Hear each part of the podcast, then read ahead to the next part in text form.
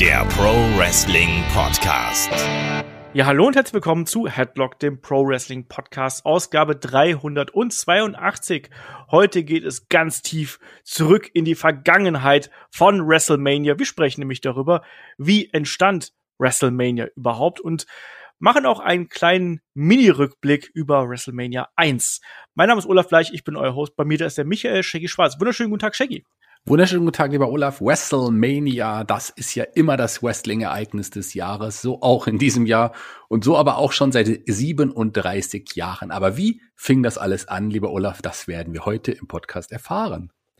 Der Shaggy fängt auch bei WrestleMania 0 übrigens an, deswegen sind es 37 Jahre. Korrekterweise sind es eigentlich 36 Jahre. Nein, hat's nicht bei WrestleMania 0 angefangen. Das war die nie ausgestrahlte WrestleMania. Und ich dachte, wir produzieren vor. Ich dachte, dieser Podcast wird wird erst, was haben wir für ein Jahr 21? Im Jahr 22 ausgestrahlt. Die erste WrestleMania fand natürlich am 31. März 1985 statt, also vor Pi mal Daumen 36 Jahren. Und da werden wir heute einen Blick drauf zurückwerfen. Was war damals der Plan dahinter? Welche Risiken ist gerade ein Vince McMahon da eingegangen? Welche Risiken sind vielleicht auch die Wrestler eingegangen? Und wie ist es dann tatsächlich am Ende geworden? Da werden wir heute drüber sprechen. Aber Shaggy, bevor wir äh, hier an der Stelle loslegen, müssen wir auch mal wieder ein paar Grüße rausschicken. Ja, wir wollen ein paar ganz nette, liebe Menschen grüßen. Menschen, die uns unterstützen hier, die zum Beispiel Jahresmitgliedschaft bei uns, unter anderem bei Patreon. Das ist zum Beispiel der The Sea. Cooler Name. Ich glaube, das ist sein richtiger Name. Und auch der äh, Patrick ähm, und auch der Dominik, die uns zum Beispiel auch bei Patreon unterstützen. Genau, bei Steady sind auch äh, zwei neue Jahresmitgliedschaftsbesitzer mit dazugekommen, der Sascha und der Benjamin. An der Stelle sagen wir wie immer vielen, vielen Dank. Wir ziehen einmal den Hut dafür und sagen noch einmal Dankeschön, dass ihr uns da alle so tatkräftig unterstützt, weil ohne euch wäre das, was wir hier machen, oder alle unsere Unterstützer und auch natürlich auch ohne, ohne alle unsere Hörer, wäre das nicht möglich, was wir hier machen. Wir haben momentan so viel Content wie schon lange nicht mehr. Also wir haben jetzt äh, unter der Woche hatten wir auf Patreon und Steady hatten wir Head-to-Head, -Head, wir haben die Helden, wir hatten das Magazin On a Pole, jetzt diesen Podcast, den ihr hört. Und außerdem haben Kai und Chris auch noch speziell für alle Supporter eine kleine Osterüberraschung geplant. Was das sein wird, das erfahrt ihr am Montag. Da geht das Ding dann eben auf Patreon und auf Steady Online. Und Shaggy, es ist ja auch die WrestleMania-Woche und da hauen wir natürlich auch kräftig Content raus. Es gibt Predictions, es gibt Previews, es gibt Reviews, tonnenweise Stuff, das wir hier äh, in den Äther pusten. Ja, es ist WrestleMania und das muss man auch gebührend feiern mit echt so viel Content wie schon lange nicht mehr. Ich mag ganz kurz was zur Osterüberraschung, Osterüberraschung von Kai und Chris sagen. Ich weiß es nämlich, beide werden sich die Eier bunt anmalen, oder?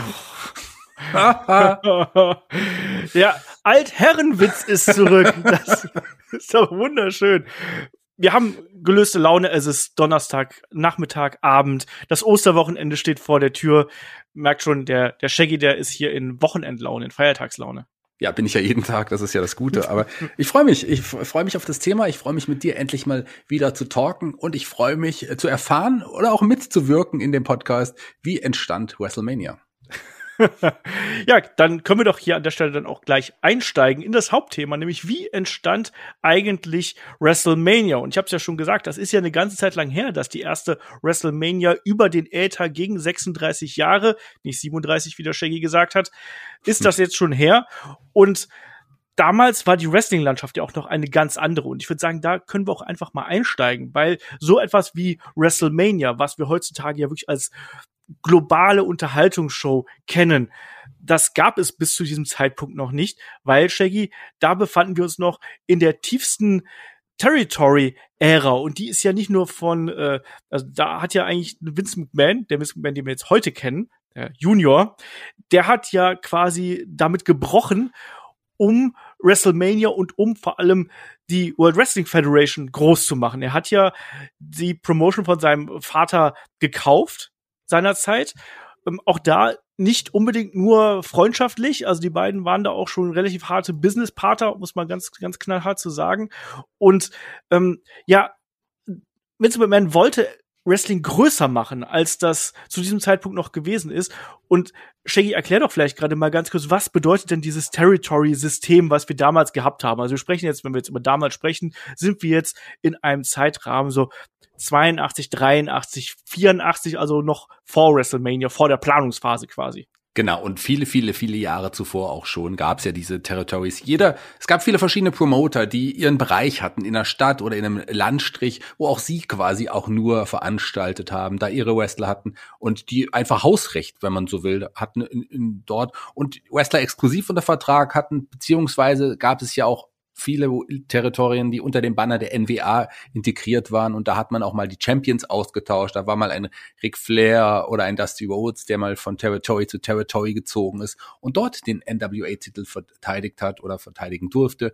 Und so war das damals aufgebaut. Man hat miteinander lose gearbeitet, aber letzten Endes hat jeder seine eigene Suppe gekocht und sich wirklich auf seinen Bereich konzentriert. Genau, das war eigentlich so der Sinn und Zweck dahinter, dass möglichst viele Leute davon leben konnten. So nach dem Motto, ich mache das hier für mich und für mein für meine Klientel, für mein Publikum hier.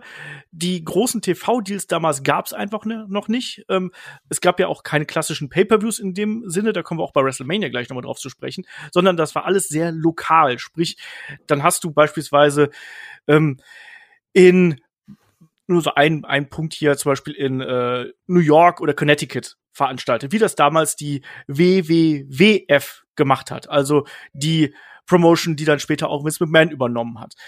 So.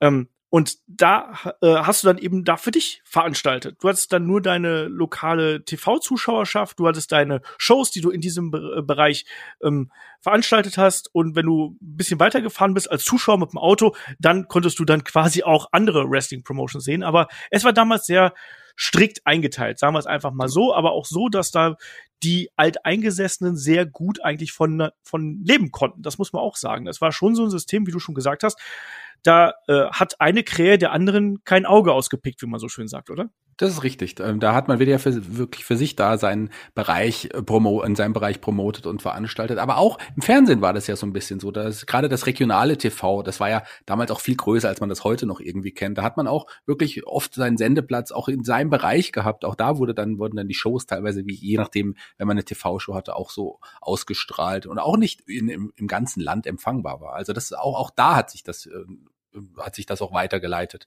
in den Fernsehbereich. Genau. Und Shaggy, was sind denn da so Territories, Promotions, die man noch so kennt? Da gibt's ja einige, die auch heutzutage noch einen guten Namen haben. Und gerade wenn man so ein bisschen auch in die Vergangenheit der ganz Großen schaut, da fallen dann schon so einige Namen auf. Wer fällt denn da ein? Ja, zum Beispiel Jim Crockett Promotions, also Mid-Atlantic States, ähm, die haben vor allem da in äh, South South, North Carolina, Virginia damals da veranstaltet. Es gab natürlich, wie du gesagt hast, die Worldwide Wrestling Federation, die eher da oben um, um New York herum veranstaltet hat.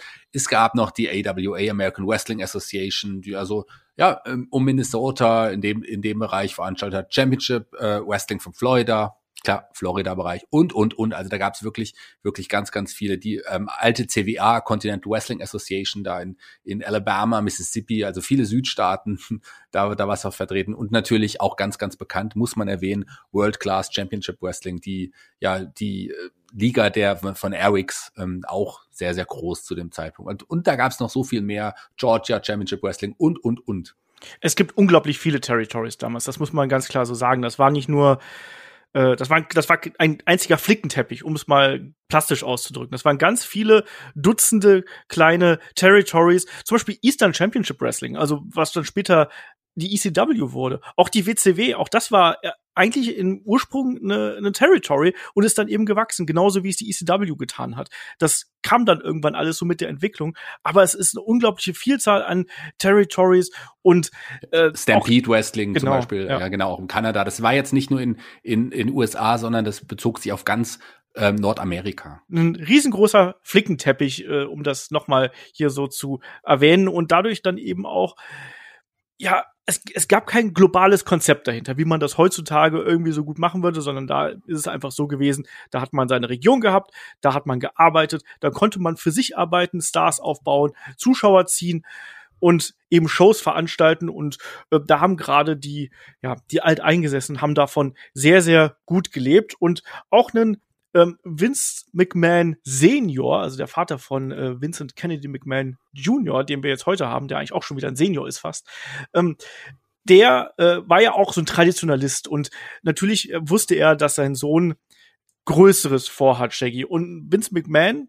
also Jr., der hatte ja große Pläne und hat das auch ja gar nicht so hinter vorgehaltener Hand erzählt, sondern da war jemand, der war ein Draufgänger und das ist ja auch was, was ihn charakterlich auszeichnet. Der war, hat auch keine leichte Kindheit oder sonst irgendwas gehabt, sondern der war schon jemand, der auch hier und da angeeckt ist.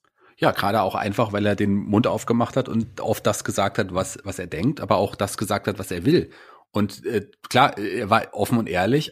Das ist etwas, was ihm äh, später viele kritisiert haben, dass er ja die Territories übernommen hat. Aber er hat ja nie die Hand vor den Mund gehalten. Es war ja ein offenes Geheimnis, dass er das eigentlich vorhat, dass er mehr Potenzial insgesamt sieht. Und äh, man muss ihm ja mittlerweile auch recht geben. Ja, genau. Vince McMahon Junior hat 1982 äh, Capital ähm, Wrestling Corporation von seinem Vater gekauft. Das genaue Datum ist da nicht ganz so äh, 100% äh, exakt, aber es wird äh, mehrheitlich als der 6. Juni 1982 bezeichnet. Und dann kommt hier wiederum noch die ähm, World Wrestling Federation hier ins Spiel, die nicht allein Vince McMahon Senior gehört hat, sondern da steckten auch noch Gorilla Monsoon, Arnold Scorland und Phil Zecco drin. Auch diese Promotion wollte Vince McMahon Junior übernehmen und das möglichst schnell. Er hat also dann Businesspartner, Sponsoren und all das zusammengezogen, um das entsprechende Geld aufzubringen. Und es waren dann insgesamt ungefähr ungefähr eine Million Dollar. Und das ist eigentlich aus heutiger Sicht schon, das ist eigentlich nicht so besonders viel. Und da haben diese drei Businesspartner, also Gorilla Monsoon, Arnold Scorland und äh, Phil Zacco, haben um den Dreh äh, 815.000 äh, bekommen und ähm, Vincent bezahlt. bezahlt bezahlt, genau, und, äh, und bezahlt? Ach, du meinst, als er sie dann ausgekauft genau, hat? Genau, als sie ausgezahlt hat. Ja, dann hast du vollkommen recht, sorry. Okay. genau, die haben eben 815.000 Dollar bekommen und Vince McMahon Senior, Vincent J. McMahon, hat 185.000 äh, Dollar bekommen. Und Vince McMahon Junior hat dann eben das Ruder übernommen. Und man muss auch dazu sagen, ähm, der Senior ist auch kurze Zeit später an Krebs gestorben. Also er ist 1984 gestorben. Also danach hat er da auch nicht mehr irgendwie organisatorisch mitgewirkt. Also hier war dann äh, der Wille war zwar, glaube ich, noch da, aber ich glaube, er war auch einfach körperlich zu dem Zeitpunkt auch nicht mehr in der Lage, um da noch äh, diese große Neuerungen nochmal mitzugeben. Die wollte er, glaube ich, auch gar nicht, um es mal ganz klar auszudrücken. Und ähm, für die WWF oder WWWF ähm, war es ja dann auch so, dass man aus der NWA ausgetreten ist, Shaggy. Und das war ja auch wiederum so ein Tabubruch eigentlich. Ja, man hat die Territorien verlassen. Ich muss ganz kurz nochmal Vince McMahon Junior ansprechen. Das ist ja unser Vince McMahon. Vielleicht sollte man das jetzt direkt schon mal sagen. Wir wissen, er mag die, den Zusatz Junior nicht und bei seinem Namen auch nicht, denn der wurde dann auch irgendwann gestrichen. Ja, er hat die, äh, die NWA verlassen, den Dachverband wie, wie wir es vorhin gesagt haben. Er ist dann mit seiner eigenen Liga ausgestiegen und hat dann auch schon angefangen, Wrestler exklusiv an sich zu binden. Und das kam natürlich überhaupt nicht gut an in den anderen Territories. Die haben sich teilweise dann auch gegen Vince McMahon verbünden wollen, aber Vince McMahon, der hatte da einen großen Plan dahinter und der ja hat ja auch funktioniert. Also der WWF hat sich immer weiter, ist immer weiter expandiert, wurde immer größer, immer mehr Wrestler kamen hinzu und ähm, man hat, es dann auch irgendwann geschafft, einen landesweiten Fernsehdeal zu bekommen. Genau, das ist auch eine ganz, ganz wichtige Geschichte und vor allem hat man auch die entsprechenden Wrestler ähm, sich zusammen gekauft, um es äh, sozusagen, das ist gerade eben schon angesprochen. Und ganz, ganz vorne mit dabei war natürlich Hulk Hogan. Und Hulk Hogan, der war nicht immer bei der WWF, also jetzt hier ist es dann die WWF, nicht mehr die WWWF. Ähm, dieses Trademark hat ähm, Vince McMahon ähm, Junior, ich sag's trotzdem nochmal, auch wenn er es nicht mag, hat er 1980 hatte er das äh, sich sichern lassen und dann eben äh, dann nachdem er das übernommen hat, ähm, war es dann eben die WWF. Ähm, Hulk Hogan war jemand, der, der, den er als absoluten Star gesehen hat. Ja, der zuerst bei New Japan äh, gesehen damals, bei Hogans Ausflügen dort, damals noch als Terry, als Terry Bollea und der war jemand, da war man sich einig, irgendwie, das wird der nächste große Star. Und der wurde ja dann auch entsprechend ähm, schnell aufgebaut und ist natürlich auch dann äh, durch diese Berühmtheit, die er dann anfangs erstmal bei der ähm, WWF gehabt hat, auch ja noch berühmter geworden durch die Filmrollen, die er dann eben gehabt hat, bei Rocky 3 zum Beispiel und dann diverse andere Filme, die er später auch noch äh, mitgespielt hat. Und äh, sind ja viele Namen, die gerade in dieser Zeit dann eben Richtung ja, Richtung WWF gezogen sind. Roddy Piper ist so ein Name und äh, Jimmy Snooker, Don Morocco, der Sheik, ähm, Nikolai Volkov, Junkyard Dog. you name it. Also es sind alles große Namen, die hier eben gewechselt sind. Und das ist was, was sehr, sehr wichtig ist, finde ich, weil du kannst keine Wrestling-Show veranstalten, wenn du keine Stars hast. Und für WrestleMania, was ja dann im späteren Verlauf dann noch kommen sollte, ähm, da hat man sich ja dann auch den entsprechenden ähm, Slogan da, dazu ausgedacht. Und es sollte ja The Greatest Wrestling Event of All Time werden. Und ja, kein Wrestling-Event ohne Wrestler irgendwo.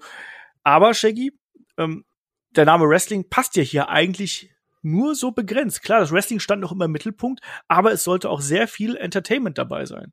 Ja, das, und das war, glaube ich, auch der entscheidende Faktor. Man hat ja wirklich mit, Wrestling war immer so in so einer Blase. Das war nie ein Mainstream-Ding. Das hatte immer auch noch so diesen Hinterhof-Charme, diesen Hinterhof-Charakter. Und da wollte Vince McMahon auch weg. Vince McMahon wollte Wrestling zu einem Massenphänomen machen, zu etwas, was auch im, im Mainstream angesehen wird von den Leuten. Und dazu braucht man halt auch Mainstream-Stars. Und zum, er hatte das äh, Glück und die, die Kontakte dann auch äh, zu diversen Stars äh, Kontakt zu knüpfen, aber auch MTV ist damals auch aufmerksam geworden auf das junge, aufstrebende Produkt äh, WWF und hat gedacht, vielleicht kann man ja auch gemeinsam was schaffen. Und das war, glaube ich, auch wirklich entscheidend. Der junge Musik, hippe Musikfernsehsender MTV, der auch noch nicht alt war zu dem Zeitpunkt, gab es ja auch nur ganz, ganz wenige Jahre, ähm, hat dann damals auch gesagt, okay, äh, der WWF ist ein Produkt, das könnte zu uns passen. Und diese Connection war entscheidend, glaube ich, für WrestleMania. Genau, MTV wurde äh, 1981 an den Start gebracht und es gab äh, in dieser Anfangsphase zwei Wrestling Specials. Eine war The Brawl to End It All und das war am 23. Juli 1984 auch live aus dem Madison Square Garden direkt über MTV und da gab es unter anderem das Match zwischen äh, Wendy Richter begleitet von Cindy Lauper gegen die Fabulous Moolah die eben dann von äh, Lou Albano begleitet worden ist. Und Wendy Richter hat sich damals die äh, WWF Women's Championship gesichert und die zweite Event war äh, The War to Settle the Score. Das war kurz vor WrestleMania dann am 18. Februar 1985 und da gab es unter anderem Leilani Kai gegen Wendy Richter und Leilani Kai hat sich da den äh, Titel geholt. Aber auch da waren dann eben schon die Prominenten da. Und Shaggy, da ist ja dieses Stichwort auch der Rock and Wrestling Connection. Und da gibt's ja auch diverse,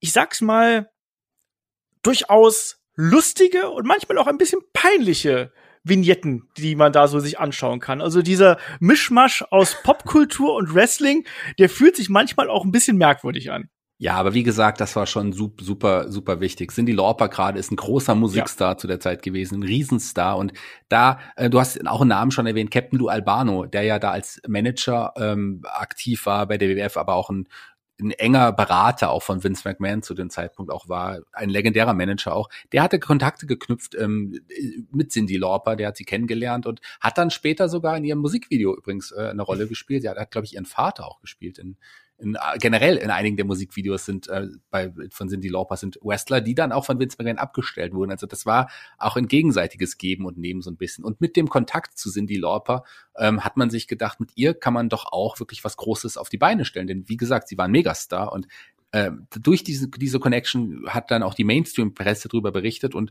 Wrestling, die WWF in dem Fall, die wurde noch bekannter, noch wichtiger.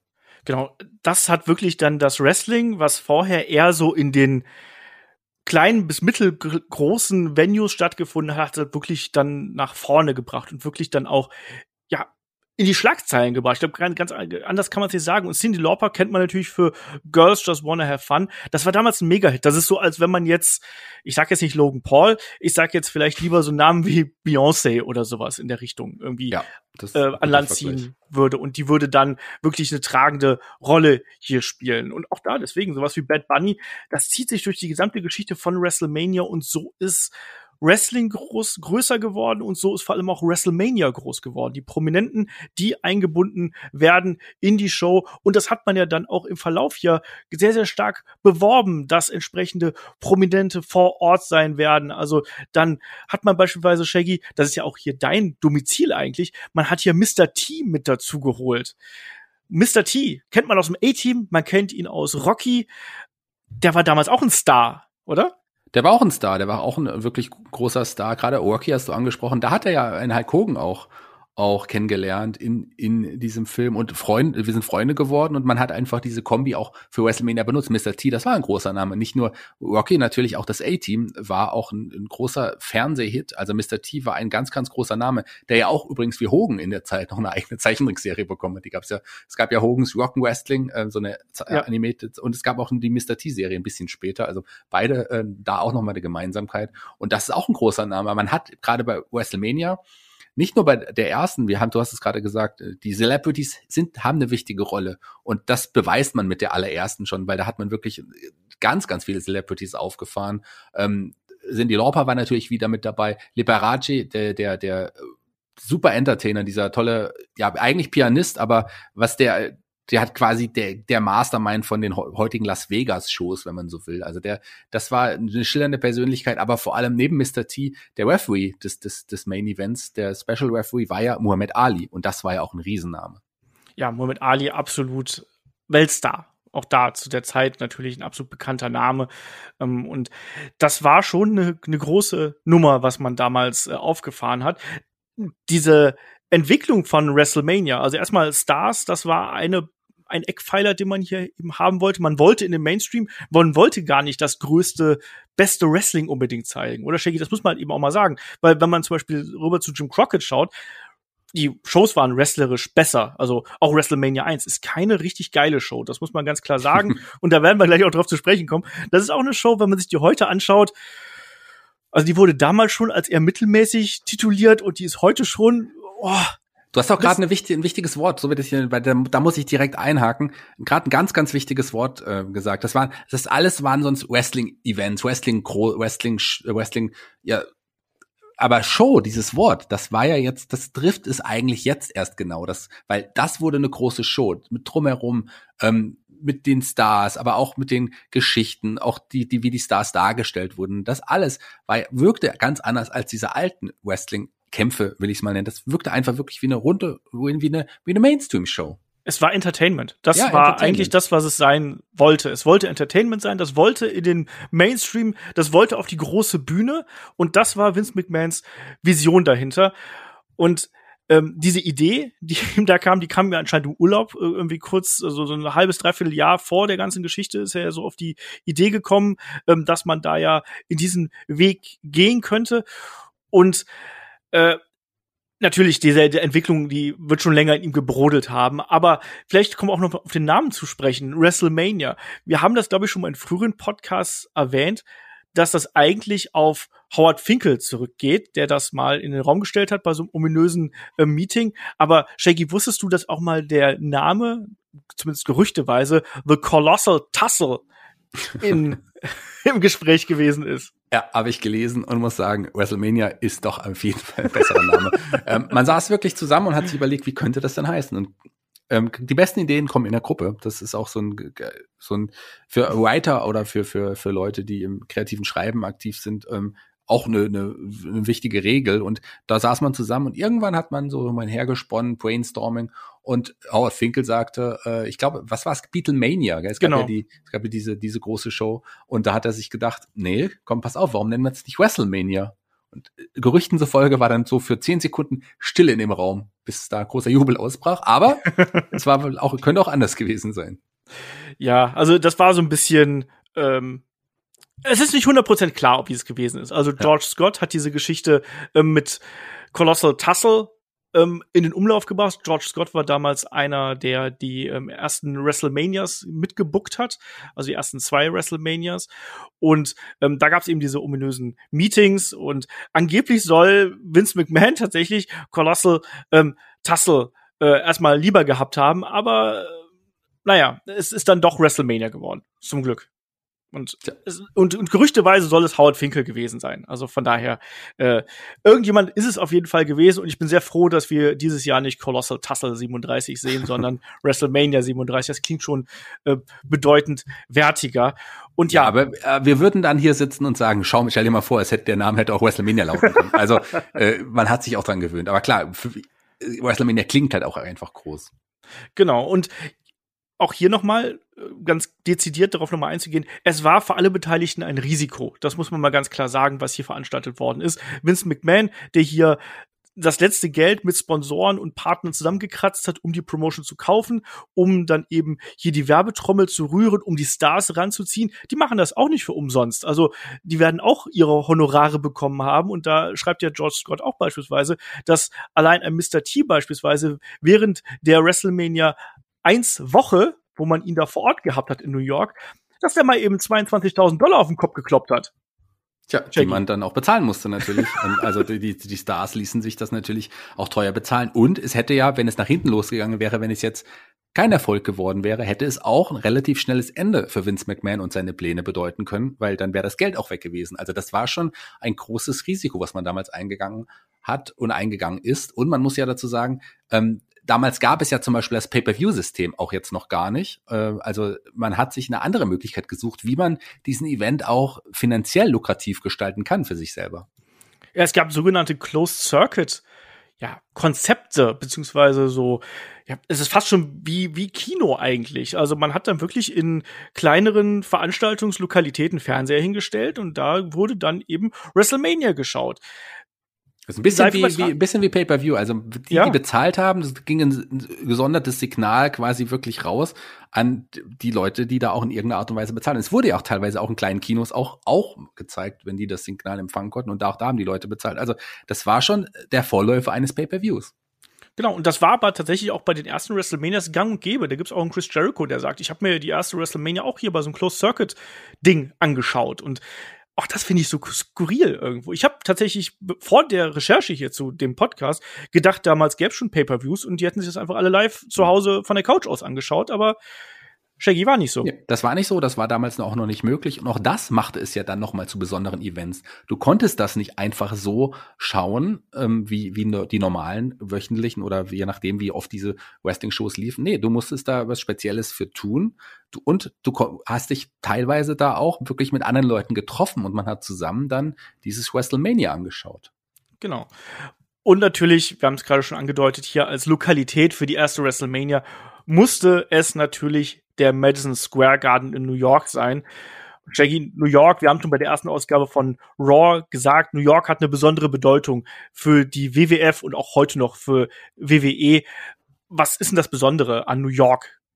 Na, erstmal ist man, das ist ja quasi die Heimat zum einen. Ähm, da ist man ja nicht weit, wohnt man ja nicht weit weg. Und der Madison Square Garden, das ist eigentlich so die Halle, die man jahrzehntelang mit der WWF in Verbindung gebracht. Die bekannteste Veranstaltungshalle, aber auch Vince McMahon hatte da ja eine wirklich enge Bindung zu den zu den Besitzern der Halle, ähm, aber auch generell hat, war die war der Madison Square Garden schon eine ganz, ganz wichtige Halle. Ich weiß noch, als ich in New York das erste Mal war und im Madison Square Garden war, war das für mich, glaube ich, mein Highlight in der Woche im Madison Square Garden einfach zu sein erstmal. Also das ja. ist einfach die bekannteste Halle der Welt für die zu dem Zeitpunkt dann aufstrebende, dann bekannteste Wrestling-Liga der Welt. Also das war, war einfach was Großes.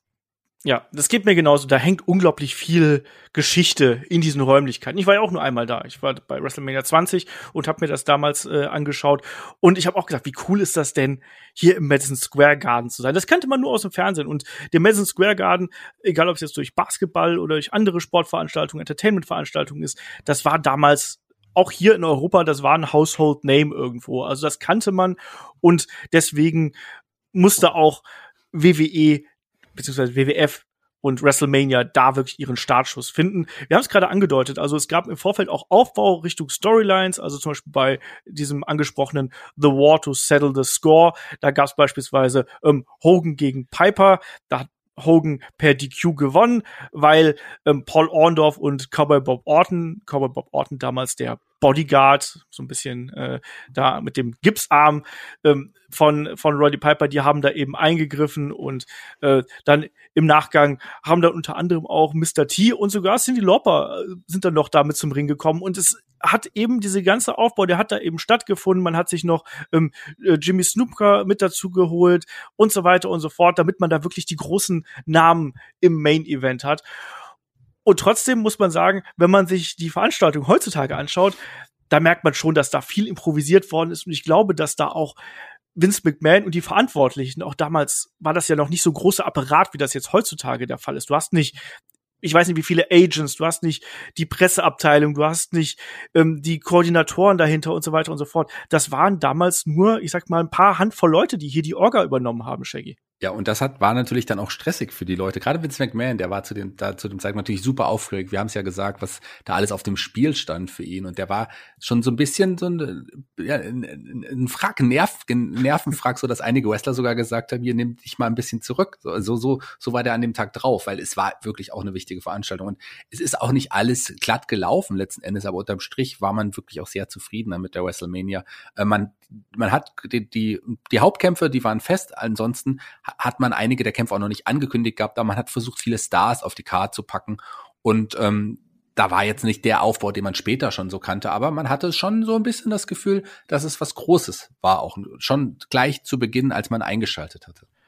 Ja, ja, ja, ja, da kommen wir gleich noch drauf zu sprechen. Wir machen gleich noch ein bisschen den Rundown. Aber so ein bisschen die Geschichten zu erzählen hier, wie das damals auch so ein bisschen unkoordiniert gewesen ist. Zum Beispiel, achtet mal drauf, wenn ihr euch WrestleMania 1 anschaut, wenn dann Muhammad Ali äh, in den Ring kommt und dann erstmal als Referee anfängt, Boxübungen zu machen. Wo dann auch erstmal Pat Patterson gesagt hat, der auch als Referee da zugegen gewesen ist, oh, komm mal runter, das ist hier nicht deine Aufgabe. Ne? Du bist nicht der du bist nicht Boxer hier, du bist nur ja.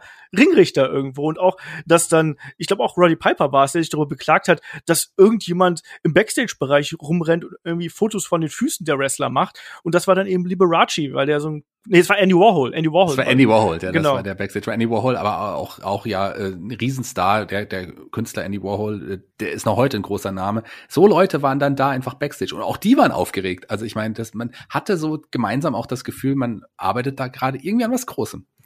Genau. Und das siehst du auch bei der Veranstaltung. Die machen da alle ihren, ihren Part, die tun so oder genießen das auf jeden Fall auch. Ob sie es jetzt getan haben oder nicht, ob sie es gestellt haben, weiß ich nicht, aber es sieht auf jeden Fall so aus, als wenn die alle da megamäßig Spaß da hätten und als ob es wirklich was Großes gewesen wäre. Und Shaggy, dann kommen wir doch hier mal so ein bisschen Richtung Veranstaltung. Also wir haben einen, ich sag's mal, gut gefüllten Madison Square Garden mit äh, etwas über 19.000 äh, Zuschauern. Wir haben einen prominent aufgebauten Main Event mit dem Match zwischen Hulk Hogan und Mr. T begleitet von Jimmy Snooker und Paul Orndorff und Roddy Piper, begleitet von Bob Orton auf der anderen Seite mit Muhammad Ali und Pat Patterson als äh, Special Referees. Wir haben ein ähm, Career versus 15.000 Dollar Body Slam Challenge Match zwischen Andre the Giant und Big John Studd. Wendy Richter mit Cindy Lauper haben wir auf der Karte Leilani Kai und Fabulous Moolah.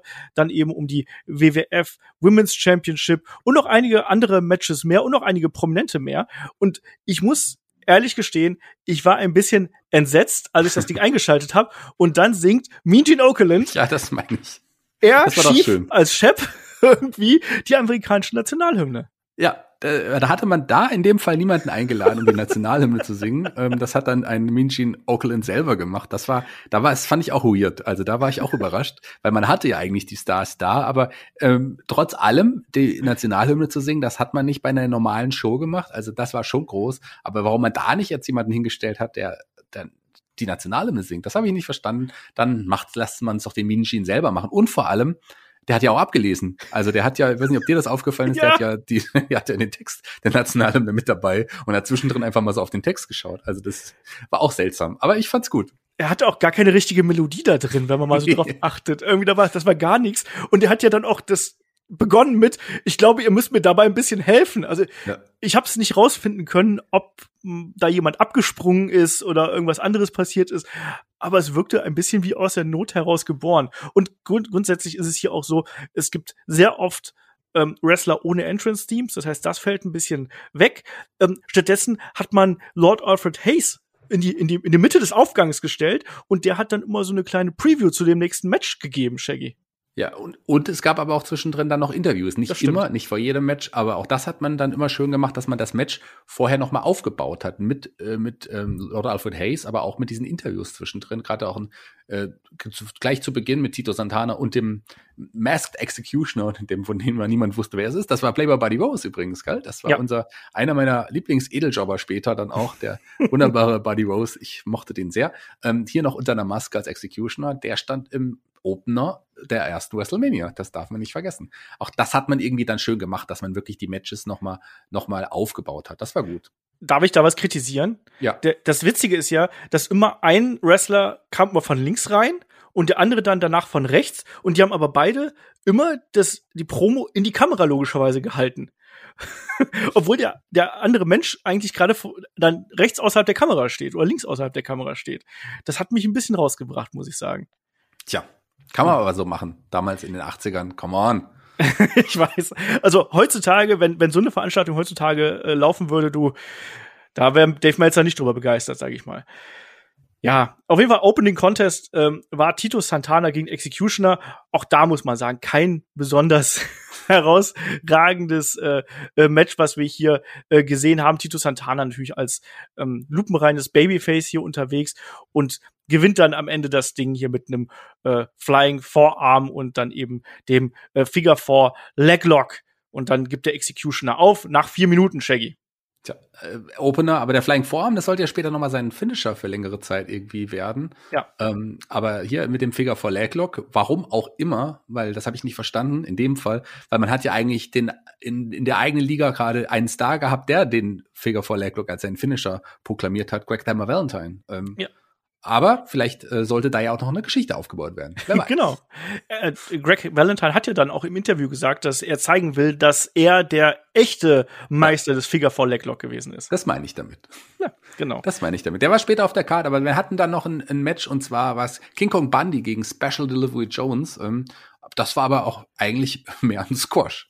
ja, da hat äh, Special Delivery Jones hier versucht, King Kong Bundy am Anfang äh, anzugreifen. Das hat nicht funktioniert. Es gab einen Big Splash und äh, in die Ringecke und dann nochmal ein Big Splash obendrauf. Und dann war das Ding gelaufen in, äh, ja, also es heißt offiziell neun Sekunden. Wenn man auf die Uhr geschaut hat, war es ein bisschen mehr auf jeden Fall einer dieser berühmten King Kong Bundy Squashes, die wir hier ja. gehabt haben. Aber interessant, dass man in den ersten beiden Matches eigentlich da einen klaren Sieger jeweils hatte. Ist im dritten Match übrigens auch ganz genauso. Und das waren ja alles Leute, die später dann schon in der Upper Midcard antreten sollten zu dem Zeitpunkt. Erstmal, also man hat hier schon Leute auch aufgebaut. Ja, das ist, glaube ich, auch ganz wichtig, dass hier WrestleMania nicht nur das Ding gewesen ist, wo irgendwie die großen Fäden kulminieren, weil die gab es damals einfach nicht so wirklich. Klar, es waren ein paar aufgebaute Matches dabei, aber gerade die Mid- und Undercard, da wollte man auch Wrestler präsentieren. Und das waren dann kurze Matches, das waren dann auch teils beeindruckende Matches, wie hier eben King Kong Bundy, der Special Delivery Jones, der auch ein Publikumsliebling damals gewesen ist, einfach mal in Sekundenschnelle wegbügelt. Das hast du sofort gesehen, boah, was denn das für ein Monster hier an der Seite von äh, Bobby Heen damals. Und man wollte Stars kreieren und man wollte da darstellen, das sind unsere Leute und das sind unsere Talents. Und das hat man auch im nächsten Match gesehen, Shaggy. Da haben wir ähm, Ricky Steamboat gegen Matt Bourne. Matt Bourne hier noch, ja, als Matt Bourne und nicht als Doink. Ja, doch, das war viel, das kam erst viele, viele Jahre später. Aber hier auch der bei der ersten WrestleMania vertreten, Ricky Steamboat, auch der sollte ja noch in den nächsten Jahren weiter oben mitspielen und der durfte sich hier schon mal präsentieren und da zu dem Zeitpunkt auch der größte Publikumsliebling, das hat man gehört. Da sollten noch einige kommen danach, aber zu dem Zeitpunkt war das schon, war schon ganz gut, die Reaktion, die Ricky Steamboat damals bekommen hatte. Ähm, hat mir sehr gut gefallen und vielleicht das beste Match des Abends. Ja, ja, also ich, ich fand, das war ein, ein, gutes Match. Man hat auf jeden Fall hier auch gesehen, dass Matt Bourne wirklich ein guter Catcher ist. Also ja. da, das hat man hier gesehen, dass der technisch versiert ist, dass der weiß, was er tut und dass er vor allem einen Ricky Steamboat hier wirklich sehr, sehr gut aussehen lässt. Am Ende, wenig verwunderlich, äh, gab es den Crossbody und dann war das Ding gelaufen. Auch hier, es geht um Showcase für Ricky Steamboat, der ja dann im späteren Verlauf auch noch eine größere Rolle spielen sollte. Ich erinnere nur an WrestleMania 3 gegen den Macho Band zum Beispiel. Und dann kommt ein Match, da habe ich mich auch gefragt, so, Alter, erstmal Shaggy, Brutus Beefcake. Ja. Der damals, äh, der sah damals schon richtig cool aus, mit seiner glitzernden Fliege und seiner Sonnenbrille. Damals von Johnny Valiant oder Lucius Johnny Valiant als, als übrigens sehr, sehr viele Manager. Also in jedem Match waren ja mindestens ein Manager eigentlich dabei, meistens auch zwei, ähm, der, der stand im nächsten Match und sein Gegner, ja, damals auch eine junge neue Hoffnung, nämlich der Sohn von Bruno Sammartino, David Sammartino, der übrigens auch begleitet wurde von seinem Vater. Und als der Name Bruno Sammartino äh, genannt wurde, als er im Ring stand, da gab es einen Riesenpop. Also das ist schon auffällig gewesen, wie, wie, wie das Publikum dann in manchen Momenten, die ja schon oft ruhiger waren, aber in manchen Momenten einfach wirklich reagiert hat. Und das war so ein Moment. Das war schon gut. Besser als das Match. Alter, das Match war das Grauen, oder? Ja. Das hat so, das hat so lang gedauert wie die drei Matches davor zusammen. Und das war unfassbar langweilig. Bis auf die letzten anderthalb Minuten. Da ging's ab. Und als dann Bruno Sammartino hier eingegriffen hat, weil dann ist äh, David Sammartino rausgeschickt worden und es gab einen äh, Slam gegen ihn von äh, Lucius äh, Johnny hier äh, außerhalb des Rings. Und dann kam Bruno Sammartino dazu und hat sich eben eingemischt. Und also der Pop für San Martino, für Bruno San Martino, der war riesig, aber David San Martino, der hat auch nicht das, was sein Vater gehabt hat. Also ich habe so, man erkennt hier sofort, was Bruno San Martino für eine Ausstrahlung hat und der steht halt im Ring und du denkst dir so, krass. Und dann siehst du David San Martino daneben und denkst dir so, meh. Der hätte lieber ein paar Löffel mehr Charisma essen sollen als Steroide. Aber das ist, das ist glaube ich, ein anderes Thema. Ja, und äh, da gab es aber eine Double Disqualifikation. Also selbst für das komische Match äh, ein unbefriedigendes Ende, aber okay. Äh, man hatte vielleicht auch mehr vor mit beiden noch, aber David Sammartino ist gar nicht so viel geworden. Das können wir ja schon mal vorwegnehmen. Nee. Im Gegensatz zu Brutus Beefcake, der natürlich seine Hochzeiten als Zodiac gehabt hat, Shaggy. Ganz mindest, mindestens als Zodiac. Vielleicht sogar als Man with No Name oder als der Booty Man. Oder aber der Butcher. Aber sein ehemaliger oder späterer Tag-Team-Partner, ähm, äh, Greg Valentine, der war ja damals Intercontinental Champion, übrigens ein sehr hässlicher Gürtel, der es damals noch war. Ähm, Greg Valentine, der sah, das ist ja, der ist ja wirklich ein Phänomen. Der sah damals schon alt aus, aber sieht heute noch genauso aus wie damals, oder? Der, ja. Der, ich glaube, da haben wir schon im, im Ric Flair Podcast, glaube ich, schon äh, unsere Witzchen drüber gemacht, dass der doch damals die Schildkröte im Lockerroom genannt worden ist. Ja, zu Recht. zu Recht. Aber er hat sich ja wirklich nicht verändert. Und sein Gegner hier in dem Fall, Jangya Dog, ähm, nicht unbedingt der beste Wrestler, aber ein riesen Publikumsliebling zu dem Zeitpunkt. Also das war einer der wichtigsten Namen, den man, dem, wo, dem Vince McMahon gelungen ist, unter Vertrag zu nehmen, weil der war wirklich ein, ein Held gerade in der schwarzen Community, einer der, der be äh, beliebtesten Wrestler aller Zeiten. Ja, absolut. Und das hast du auch gemerkt, als der zum Ring gekommen ist. Übrigens, ähm, ich weiß nicht, ob es dir aufgefallen ist, ähm, man hat ja hier die Musiken quasi abgeändert, weil im Original ist der Junkyard Dog mit äh, Another One Bites the Dust von Queen zum Ring gekommen und hier ist es dann eben äh, Grab Them Cakes, äh, so eine Eigenproduktion, was später dann auch sein Theme geworden ist, äh, zum Ring gekommen. Das hat man overgedubbt. Es gab mehrere Stellen äh, während des Events, wo äh, das so gehandhabt worden ist. Zum Beispiel auch bei Wendy Richter, die ist natürlich auch zu Girl Girls Just Wanna Have Fun reingekommen. Ähm, aber da hat man einfach eine generische Rockmusik drüber gelegt irgendwo. Ja, ist ja leider bei ganz vielen Sachen im WWE-Network genau. so. Aber es ist halt so, man hat ja nicht die Rechte.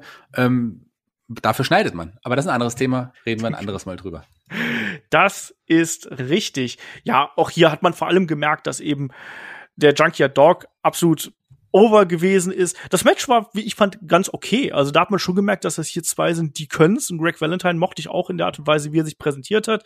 Ähm, mit der Härte, mit dem Bearbeiten des Beins und dann auch mit den miesen Tricks, die wir dann hier gehabt haben, weil Shaggy hat ja dann eigentlich gewonnen, nämlich per, äh, ja, bei einem Roller mit Beinen auf dem Seil, aber das wurde ja dann, ja, umgedreht und dann ist er ausgezählt worden, was ich ein bisschen schade fand.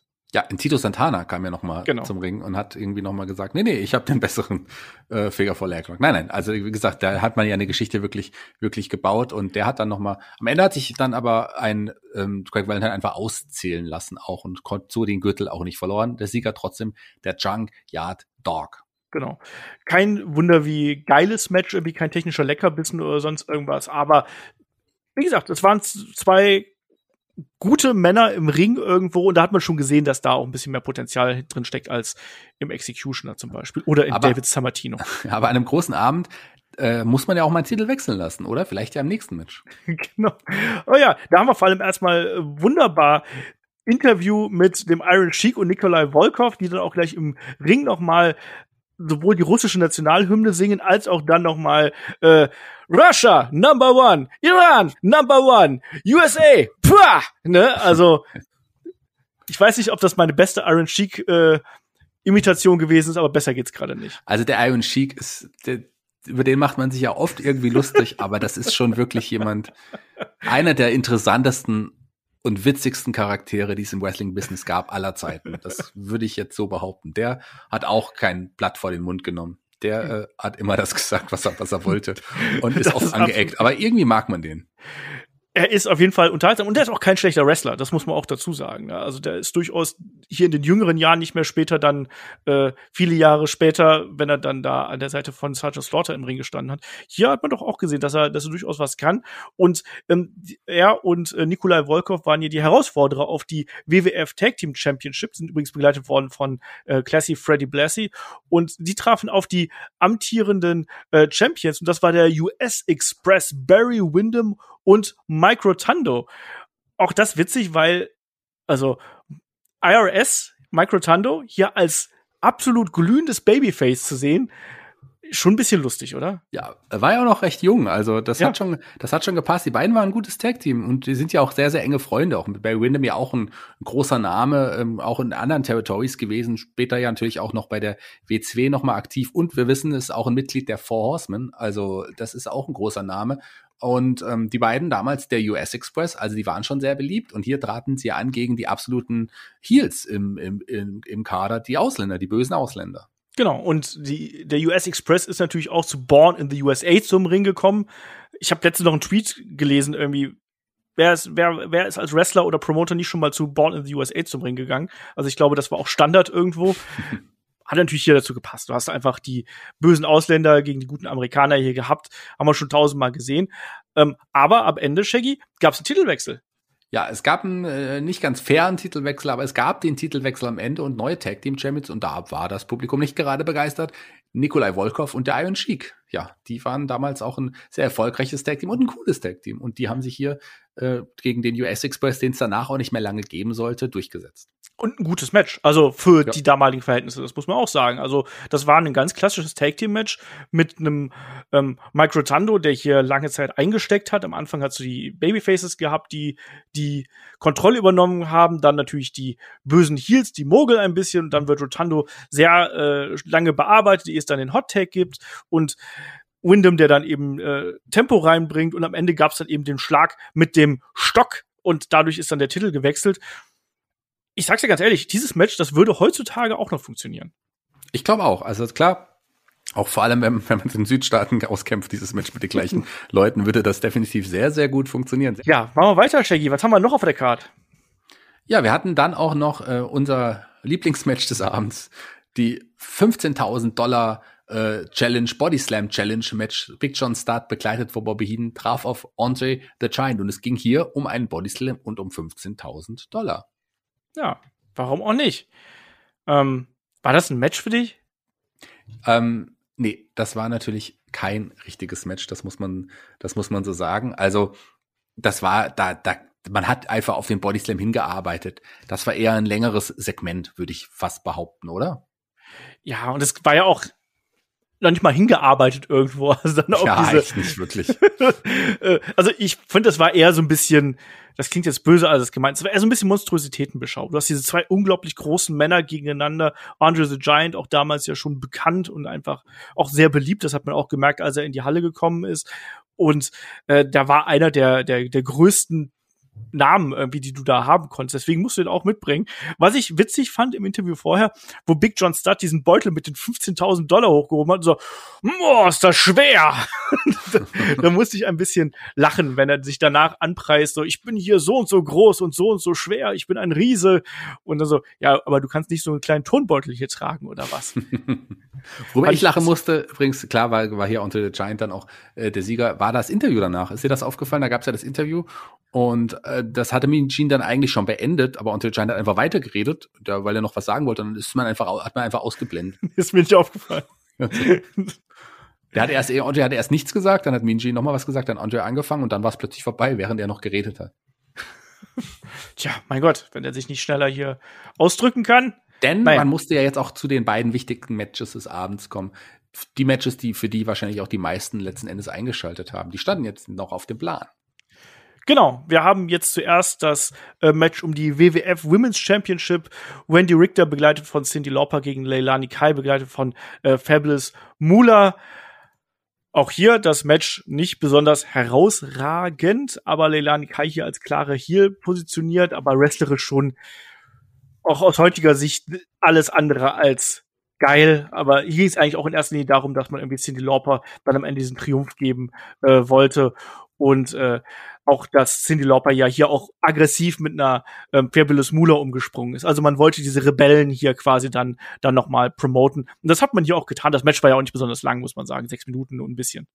Ja, äh, da ging es auch wirklich eher darum, Cindy Lauper jetzt hier zu zeigen. Das Match selber war nicht gut.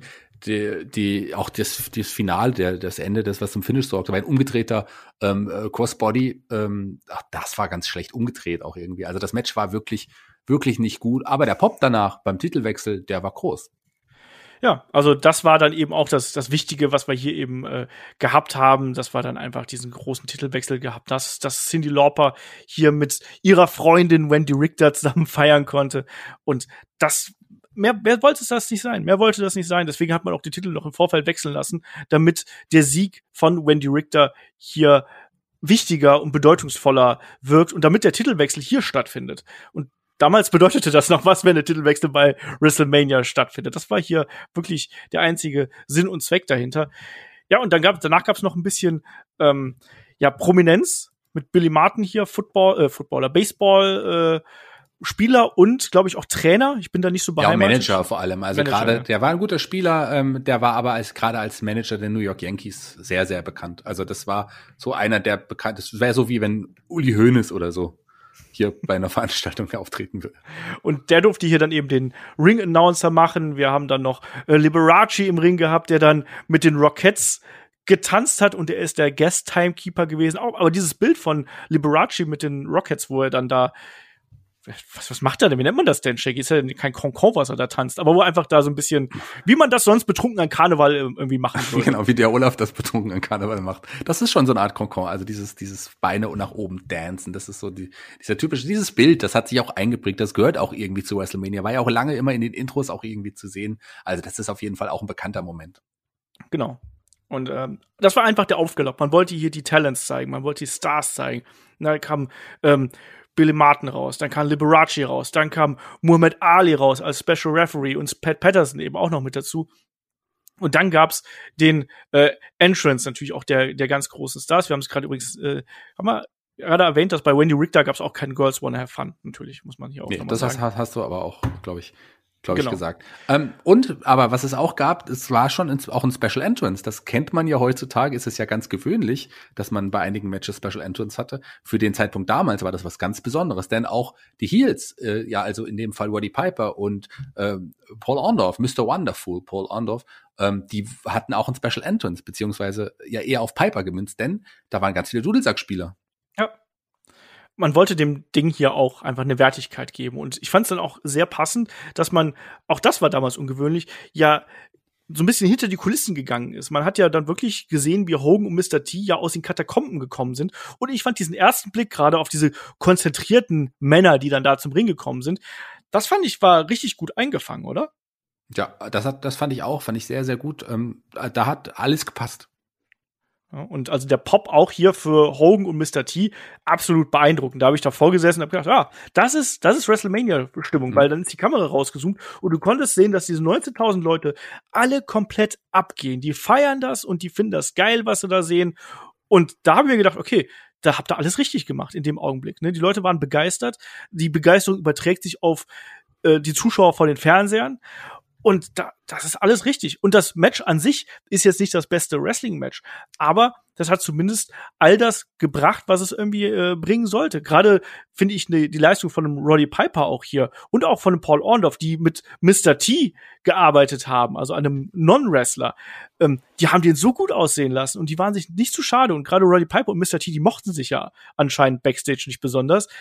Also, ich fand das Match dafür, dass es eben ne, so alt schon ist, ich fand es zumindest unterhaltsam, auch wenn es nicht ja. wrestlerisch gut war. Genau, das hat genau gepasst. Das war aber trotz allem ein würdiger Main Event hier bei WrestleMania. Also Hogan und, und Roddy Piper, diese beiden wirklich herausstechenden Wrestling-Stars mit ihrem Charisma vor allem herausstechen und ein Paul Orndorff, der ja auch wirklich mit Hogan da in, den, in der Zeit davor auch schon gute Matches abliefern konnte, den hat man auch dazu gepackt, einfach weil er auch ein guter Wrestler ist. Der konnte auch, ähm, wie du es gesagt hast, mit, mit T ein paar gute Aktionen irgendwie zeigen und man hatte schon wirklich das Main-Event-Gefühl. Das war ein WrestleMania-Moment mit diesen vier Leuten hier und mit den Begleitern, Jimmy Snooker, der ja auch aufgebaut werden sollte als ein großer Star und wir haben es schon ein paar Mal gesagt, Cowboy Bob Orton war ja auch dabei. Das ist, das haben wir noch nicht gesagt, der Vater von Randy Orton.